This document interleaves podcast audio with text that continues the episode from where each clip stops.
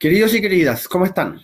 Espero que estén bien en sus hogares, con su familia, descansando, em, haciendo deporte, viendo películas, eh, disfrutando, eh, distrayéndose, estudiando, por cierto, haciendo deporte, creo que lo dije, que es una actividad que siempre hace muy bien para el cuerpo y para el alma.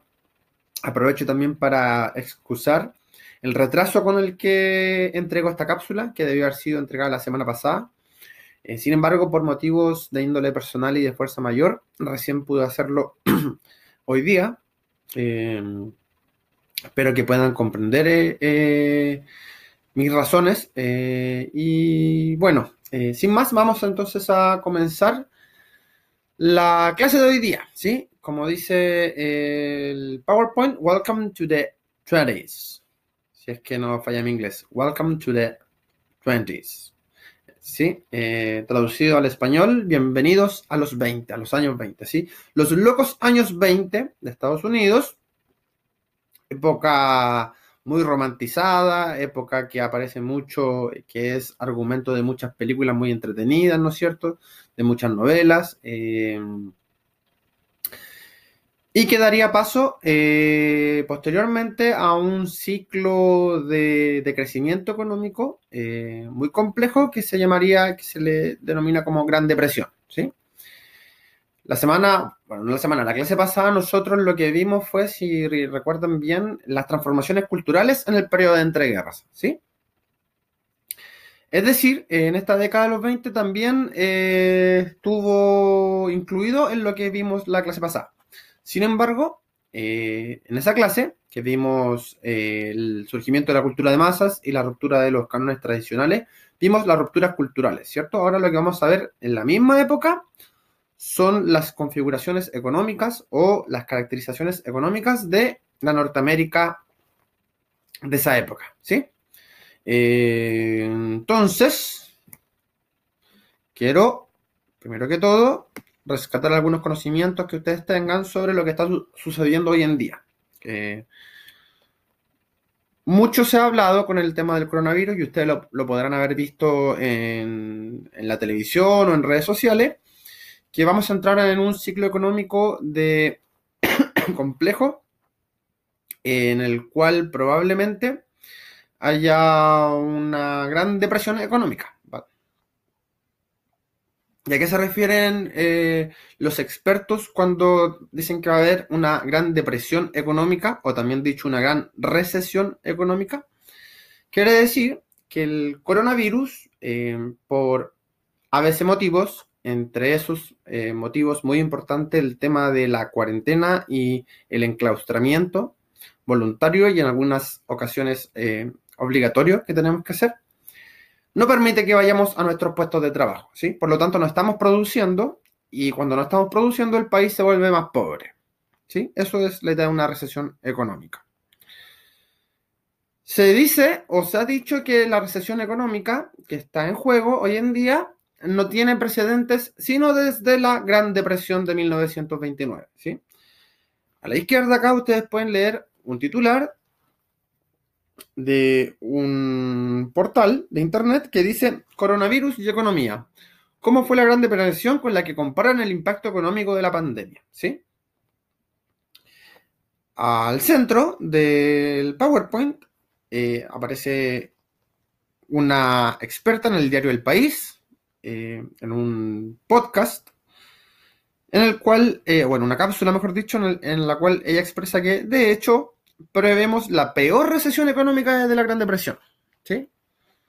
Es decir, desde 1929 hasta ahora no ha, habido un, decaimiento económico tan grande como el que va a suceder como efecto de la pandemia del coronavirus. ¿sí? Y además, a la derecha, mm, una noticia que ha circulado mucho la última semana, que tiene que ver con la TAM Airlines, eh, que es la mayor eh, línea aérea del continente, de Latinoamérica al menos, eh, que producto de, todo lo que está, de todo lo que está sucediendo, sus acciones han ido a la baja, ¿sí? Muy a la baja. Y este tema de las acciones, que está en boga hoy y que no solo afecta a la TAM, sino que afecta también a otras empresas, tiene sus primeros precedentes en la lógica y en la caída de las acciones que sucedió durante la Gran Depresión. ¿sí? Así que mucho de lo que está sucediendo hoy en día puede ser comparado con lo que sucedió en el evento en la época que vamos a revisar en la siguiente clase. ¿Cuál va a ser el objetivo entonces? Caracterizar los locos o felices, también se les suele decir, se les suele decir, años 20 en Norteamérica, explicando el colapso económico producido por la especulación bursátil, ¿ya? Suena un poco rimbombante, pero no lo es. Vamos a ir eh, desglosándolo en el camino de la, en el camino mientras hacemos la clase. ¿Sí? Bueno, ¿qué caracterizó eh, este, esta era, este, este decenio que solemos eh, denominar como los locos años 20 o los felices años 20 en Estados Unidos? Em, lo define la idea de que Estados Unidos fue un país próspero económicamente, ¿sí? Fue de hecho el país más próspero del mundo económicamente. ¿Y por qué?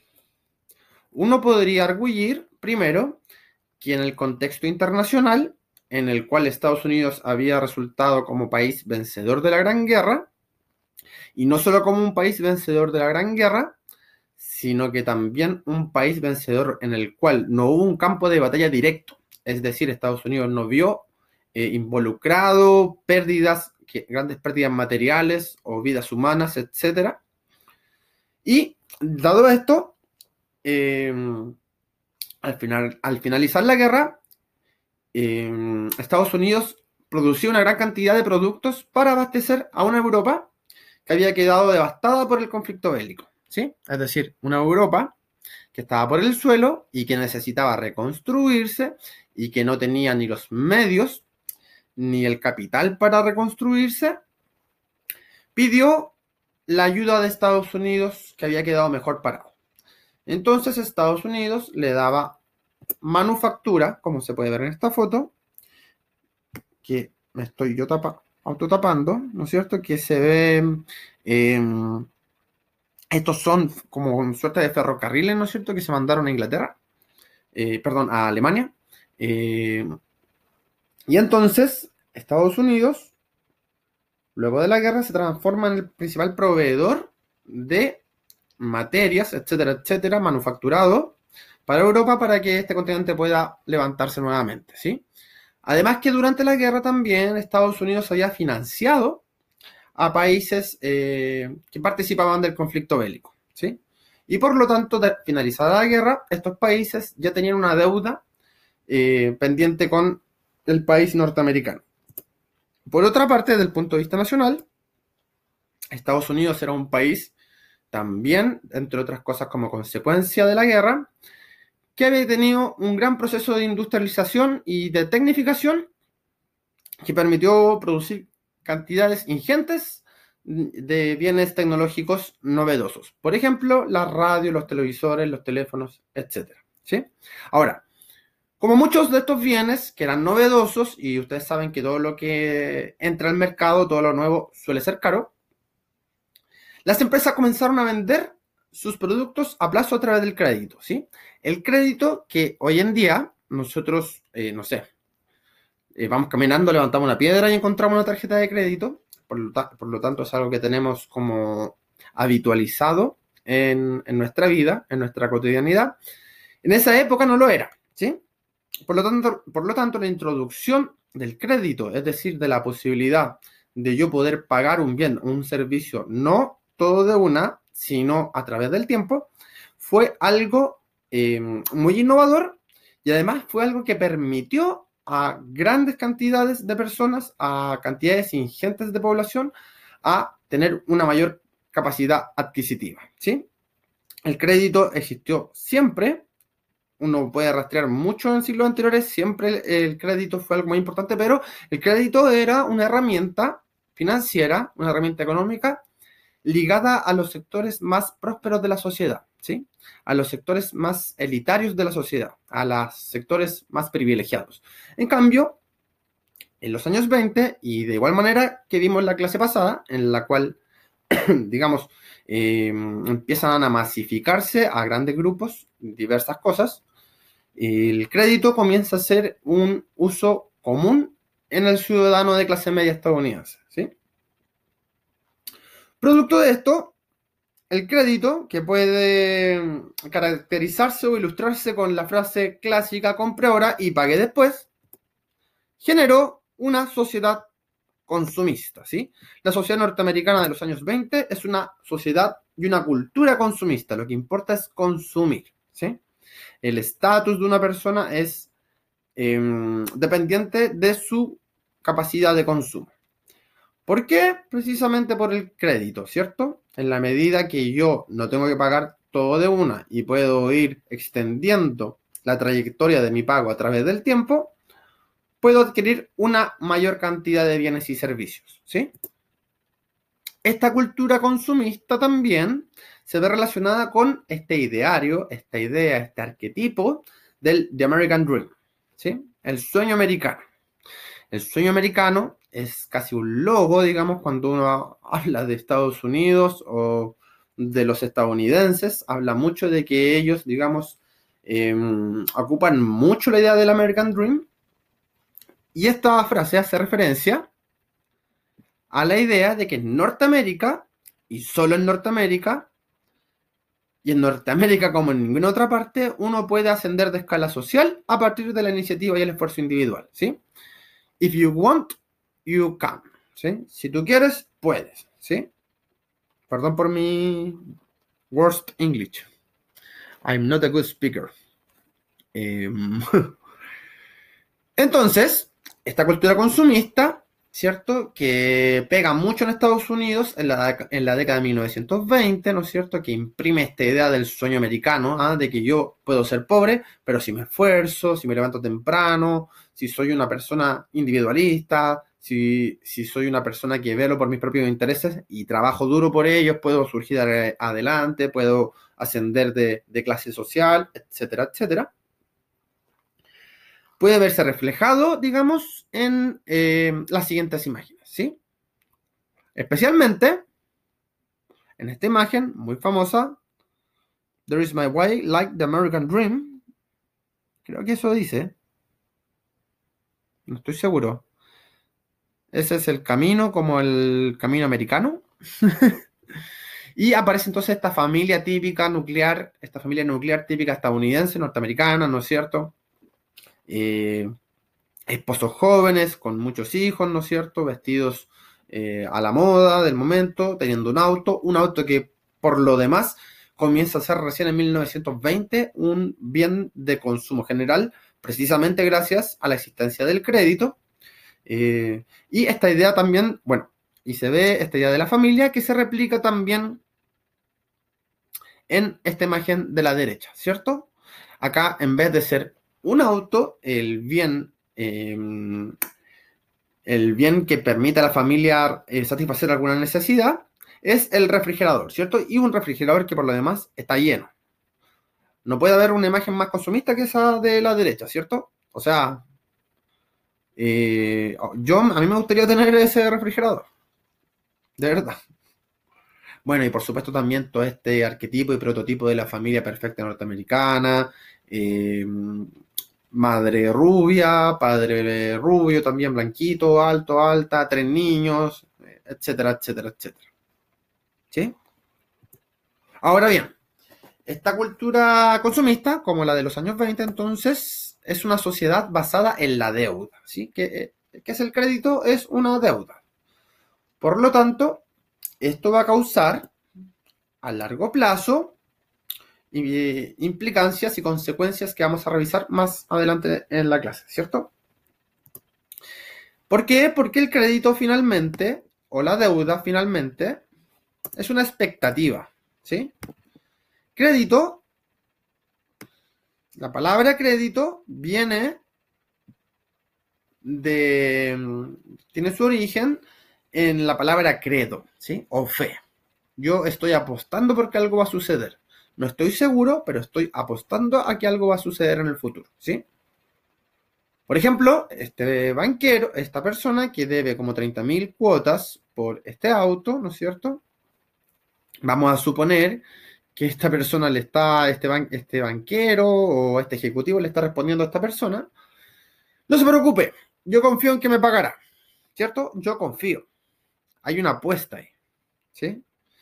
Eso es poner en términos económicos eh, mucha incertidumbre a futuro, ¿sí? Y eso es lo que va a pasar finalmente en esta crisis y que vamos a ir em, desmenuzando en el camino de la clase.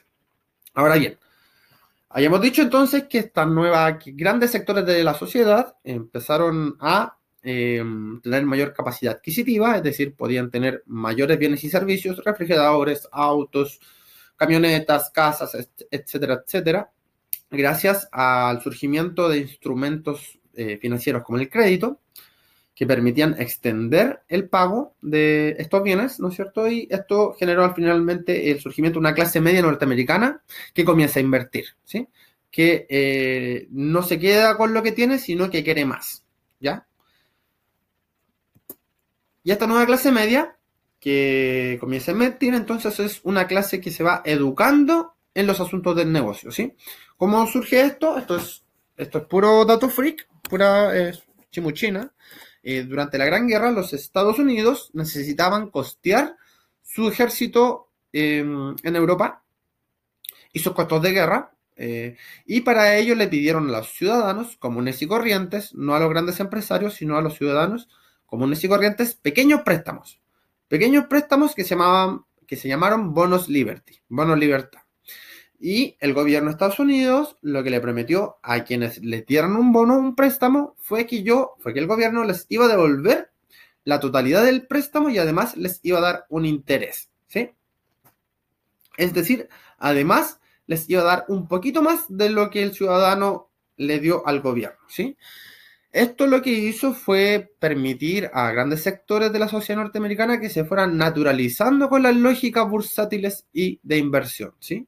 que cada vez más fueran los ciudadanos de a pie o ciudadanos comunes y corrientes los que tuvieran eh, conocimiento y acceso a estos instrumentos financieros y a estas lógicas económicas. Esta nueva clase eh, media, ¿no es cierto?, que comienza a experimentar los beneficios del mercadeo, de, los negocios, del en fin, van a comenzar a pedir préstamos a los bancos para invertir dinero en la bolsa de valores de Nueva York. ¿sí? La bolsa de valores de Nueva York es la bolsa de Wall Street, famosa. Si usted no lo sabe, tiene que inmediatamente poner en Google, en Google, Google, eh, Wall Street, ¿sí? Y lo tiene que leer todo en Wikipedia.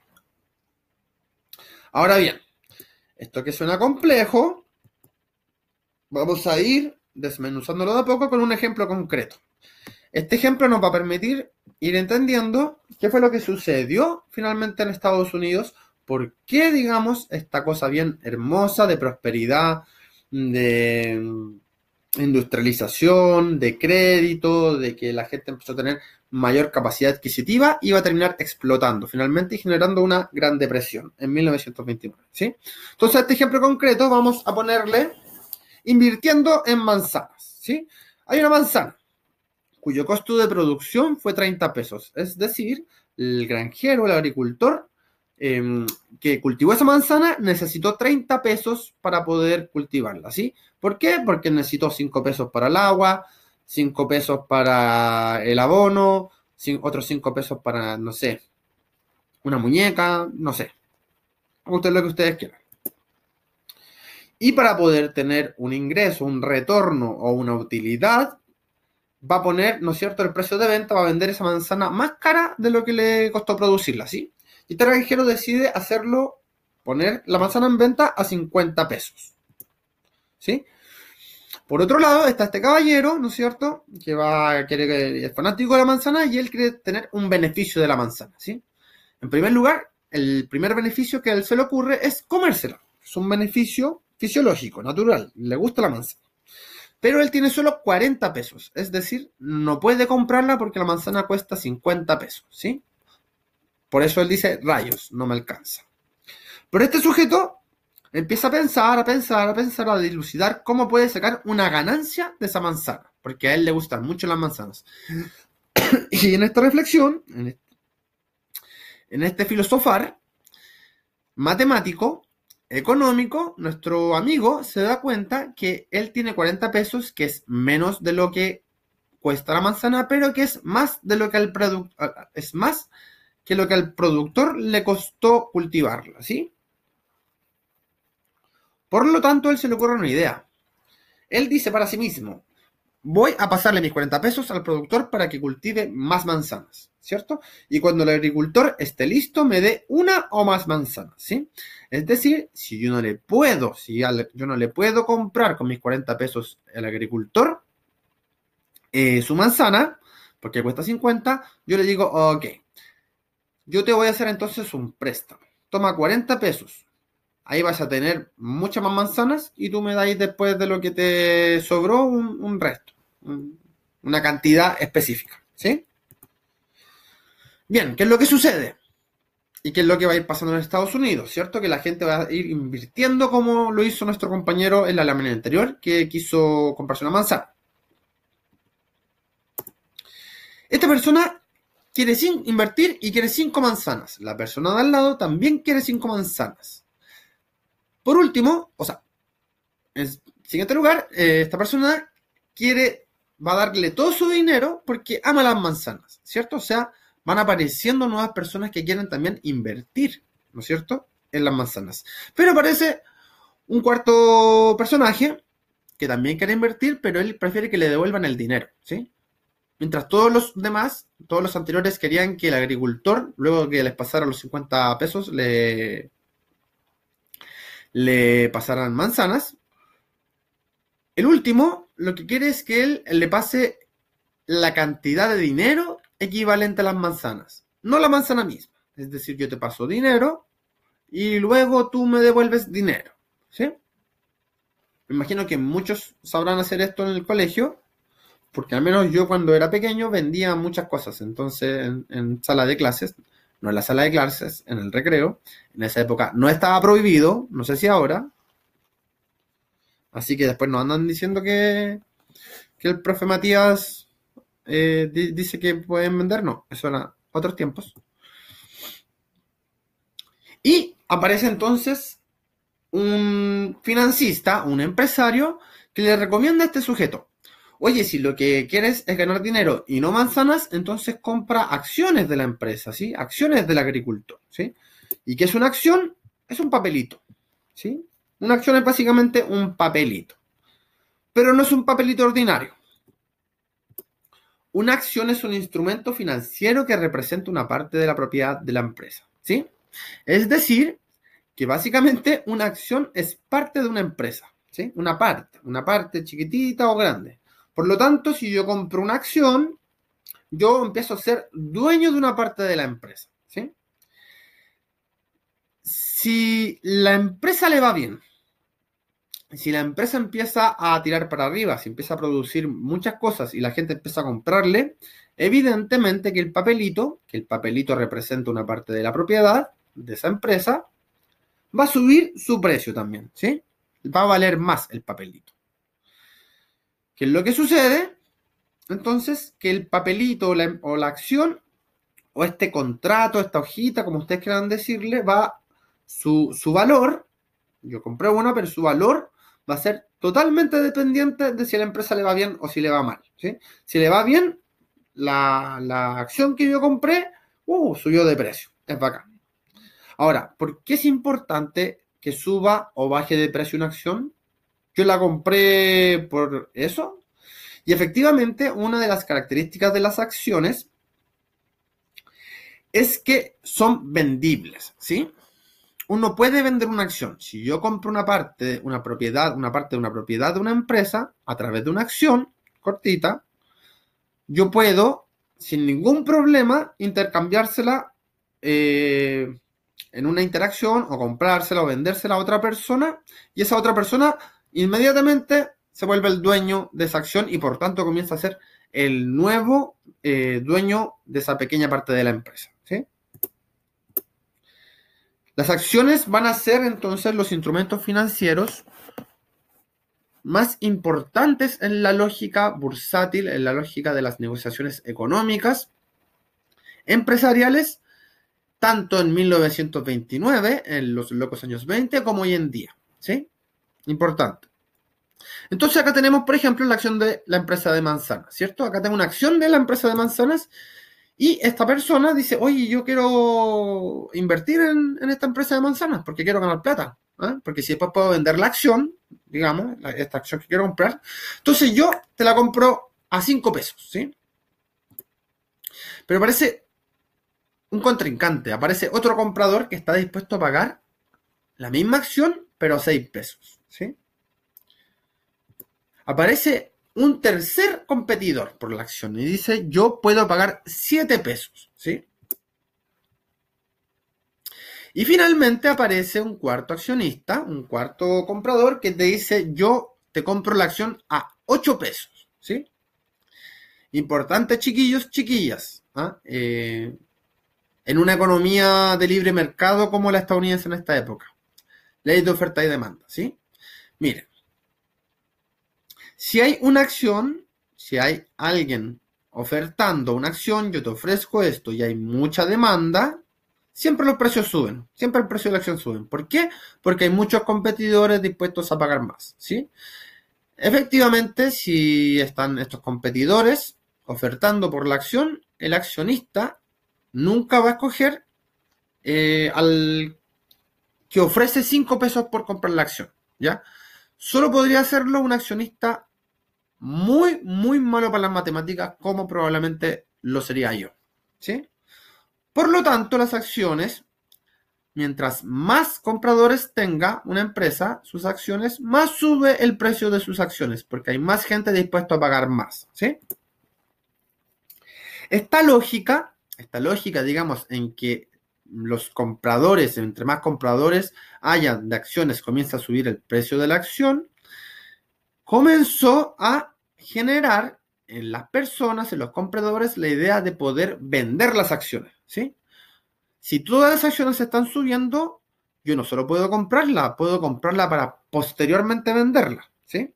Eso se llama especulación bursátil.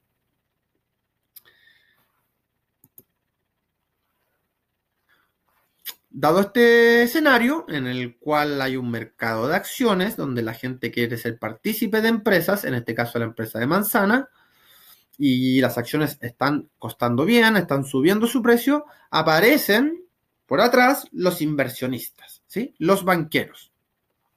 Perdón, no los inversionistas, aparecen los banqueros, ¿sí? ¿Y qué es lo que dicen los banqueros?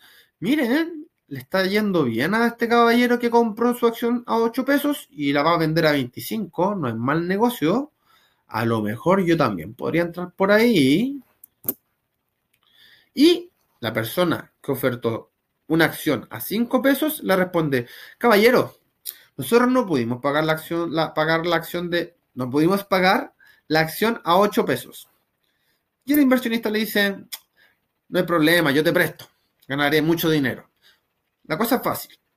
Yo te presto con un interés para que tú puedas pagar tu acción a un precio muy caro y como tú en un futuro la vas a vender más caro todavía, me pagáis de ahí eh, lo que me debes más el interés. ¿Sí?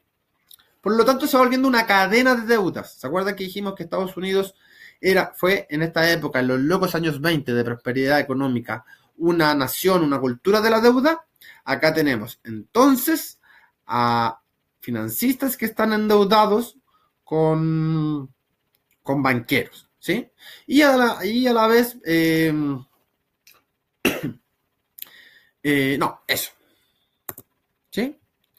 Acá recalcamos la especulación, eh, recalcar la idea de que la especulación es un comprar para vender, ¿sí? Yo no compro porque quiera sacar un beneficio del consumo directo del bien que estoy comprando, sino que espero ganar algo por el, como producto del alza de los precios de lo que estoy comprando, ¿sí? Porque voy a después revenderlo.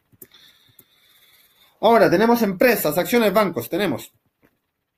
Acá están nuestros empresarios, tres empresarios, y tenemos muchos accionistas, ¿cierto? Muchos accionistas y por lo tanto las acciones suben, son, están caras, hay mucha gente pagando mucho por ella. Y tenemos entonces a los banqueros que están lamiéndose los, los bigotes con todo el dinero que van a ganar, prestándole dinero a los accionistas para que compren acciones. Entonces, este panorama que se ve muy bonito, en el cual todas las empresas tienen dinero porque hay muchos accionistas comprando sus acciones y además los banqueros están prestando plata a los eh, accionistas para que compren acciones. Todo muy complejo, todo muy enredado, ¿no es cierto? Pero básicamente se entiende la idea de que acá hay money circulando, ¿cierto? Pero ¿qué podría salir mal ¿Ah? de todo esto? una de las cosas, no la única, pero una de las cosas que podría salir mal y que fue, y que fue una de, las de los elementos desencadenantes de lo que pasaría posteriormente cuando se cae todo este sistema, es que la gente dejó de comprar las manzanas y empezó a comprar las acciones, ¿sí? En una empresa que es de manzanas y que quiere financiarse para poder producir, ¿no es cierto? Eh, sus, manzanas, marca la redundancia. Eh, la gente empezó todo, toda esta sociedad, eh, toda, esta nueva clase media norteamericana comenzó entonces a comprar acciones porque era un buen negocio, porque yo voy a comprar la acción y como las acciones están al alza, después yo las vendo más caras de lo que la compré, pero nadie está comprando manzanas, si es el problema.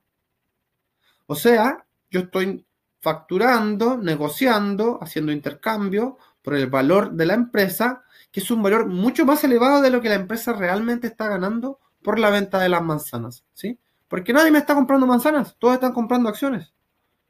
Y si todos me están comprando acciones, uno tendería a pensar, a esta empresa le está viendo bien. Si, esta, si la acción de esta empresa es tan alta, es porque debe estar vendiendo muchas manzanas, porque su valor es muy alto, ¿cierto? Y no, pues, lo que sucedía es que solamente la gente estaba invirtiendo. Esto se llama especulación bursátil. Anótelo. Si no lo sabe, a Wikipedia. Su mejor amigo. Wikipedia, el mejor amigo del hombre.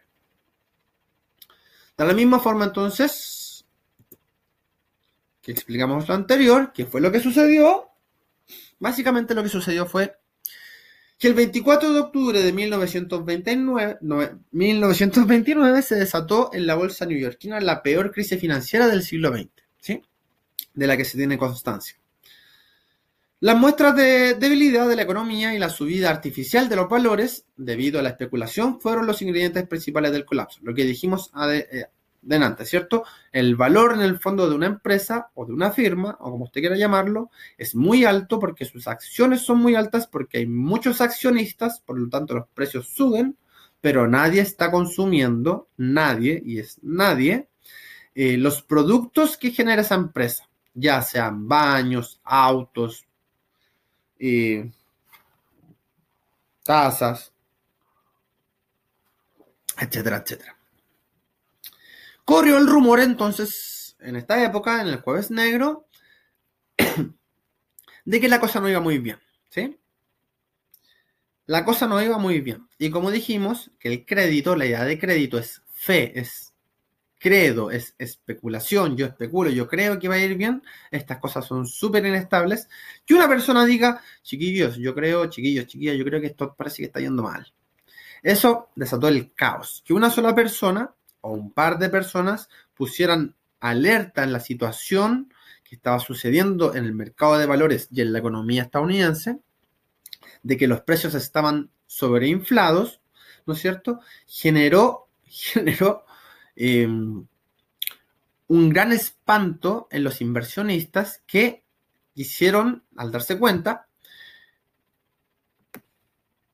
estimados, estimadas, tuve que hacer un pequeño corte. Eh, se me, fue lo que iba, pero básicamente la idea es que el jueves negro fue una, una instancia en la cual se corrió la voz de que la cosa iba mal en camino, ¿sí? Que la economía ficticia de las acciones no se condecía con la economía real de la productividad, ¿sí? La gente no estaba comprando tantas cosas eh, reales como lo que valían las empresas que las producían. ¿sí? Y por lo tanto, este jueves sucede el jueves negro, ¿no es cierto? O Black Tuesday, My English, en que el precio de las acciones va subiendo consistentemente de 1927 hasta 1929, octubre, y empieza a caer. Empieza a caer, ¿por qué? Porque la gente tenía que vender sus acciones rápidamente y nadie quería comprarlas, porque sabían que la cosa venía mal. Y si nadie quiere comprar acciones, ¿qué es lo que uno hace? La vende lo más barato posible, ¿sí? Yo sé que usted, señor, señorita, es un empresario en potencia y va a entender esto, ¿cierto? Eh, si nadie quiere lo que yo estoy ofreciendo, nadie quiere mi acción, yo bajo lo más posible el, el precio, perdón, el precio de la acción y por lo tanto, en el conjunto de la economía financiera de las acciones, se cayó terriblemente hasta 1933 aproximadamente que se empieza a salir del hoyo. ¿sí? ¿Cuáles fueron las principales consecuencias del jueves negro? El surgimiento de una época, de un ciclo que se llama Gran Depresión, Gran Depresión económica. ¿sí? Las imágenes son terribles, las imágenes que nos deja la Gran Depresión económica. Eh, acá, por ejemplo, esta me interesa, porque es muy demostrativa. Ustedes se acuerdan de que habíamos visto ese cartel eh, del American Way en una lámina anterior, y acá lo que vemos es un póster de esa lámina, ¿no es cierto?, en una calle, en una pared, y eh, sobre esa lámina se ve una fila de personas buscando empleo, ¿sí? Para que vean el contraste, la contradicción eh, lo bonito, el ideal del American Way con el desempleo. Y abajo también se puede ver un, comedor comunitario donde los desempleados y los pobres iban a, valga la redundancia, comer gratis gracias a la acción sobre todo de instituciones de beneficencia que de manera gratuita eh, daban estos servicios a los más necesitados. ¿sí? No solo eso, sino que para mostrarles eh, si es que creemos que somos muy matemáticos, eh, entendemos bien este gráfico.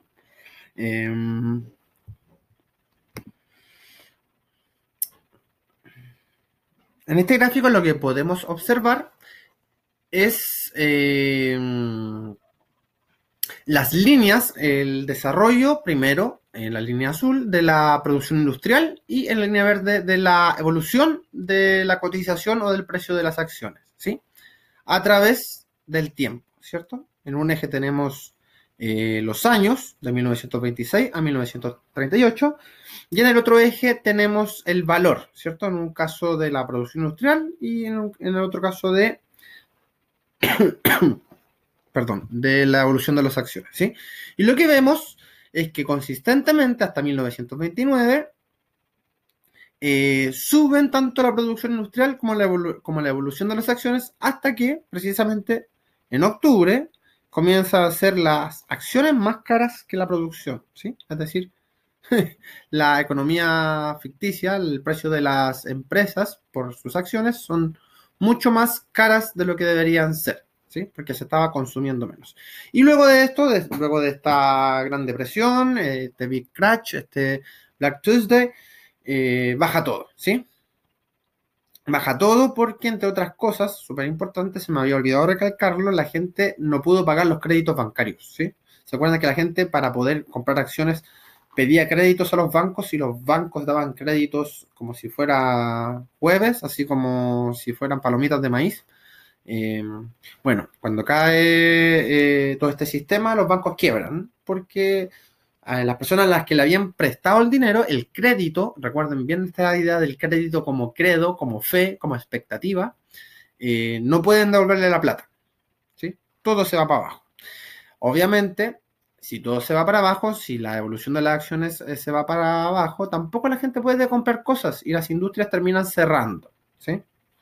hasta precisamente 1933 que comienzan a repuntar, lo vamos a ver en otra clase, en otra clase, eh, por efecto de las políticas del New Deal en Norteamérica, ¿sí? Acá también vemos el porcentaje de desempleados, ¿sí? vemos eh, en este gráfico, en, este plano, mejor dicho, en este plano cartesiano, en un eje están los años, ¿cierto? De 1925 a 1939, y en el otro eje está el porcentaje de desempleados con respecto al total de la población, ¿sí? y vemos cómo eh, en Europa, en Alemania y en Reino Unido hay una situación pareja, digamos, de 1925 a 1929, y hay un quiebra importante, muy notorio en 1929, cuando hay un gran alza en el porcentaje de desempleados, ¿sí? Y a pesar de que todos tienen mucho desempleo, a pesar de que Reino Unido y Alemania también tienen un, drástico, un drástico, eh, una drástica alza eh, en el porcentaje de desempleados, es Estados Unidos quien por lejos demuestra una mayor precariedad laboral con cerca del 32% de la fuerza laboral sin empleo, ¿sí? Imagínense. Eh, eso es básicamente eh, que 30 personas de cada 100, un, poco más de un tercio de... o un poco menos de un tercio. Bueno, ustedes sabrán. Eh, no tenía trabajo, ¿sí? Y también eh, a nivel internacional, eh, esto repercutió fuertemente en, tanto en, Europa como en América Latina, principalmente porque Estados Unidos deja, Estados Unidos deja de ser exportador, ay, deja de ser exportador en Europa de manufactura para su reconstrucción, ¿no es cierto? Y tampoco tiene dinero para comprar la materia prima de Europa, ¿sí? Especialmente la materia prima relacionada a bienes agrícolas, ¿sí? En el caso, en el caso de los países de América Latina, ¿no es cierto? También nosotros nos quedamos desabastecidos de los productos manufacturados eh, de Estados Unidos y también Estados Unidos deja de, demandar de parte de nuestros países las materias primas. En el caso de Chile, muy afectado porque la economía chilena dependía mucho de un mineral que se llamaba salitre, ¿sí? Eh, y una vez que Estados Unidos deja de comprar salitre, eh, Chile, digamos, se ve fuertemente eh, sometido a una regresión económica que terminaría teniendo como consecuencia eh, una remodelación, una reestructuración, una nueva arquitectura de la economía chilena, que la vamos a ver también en una siguiente clase. Sin más, espero que les haya gustado la presentación y que tengan una linda semana.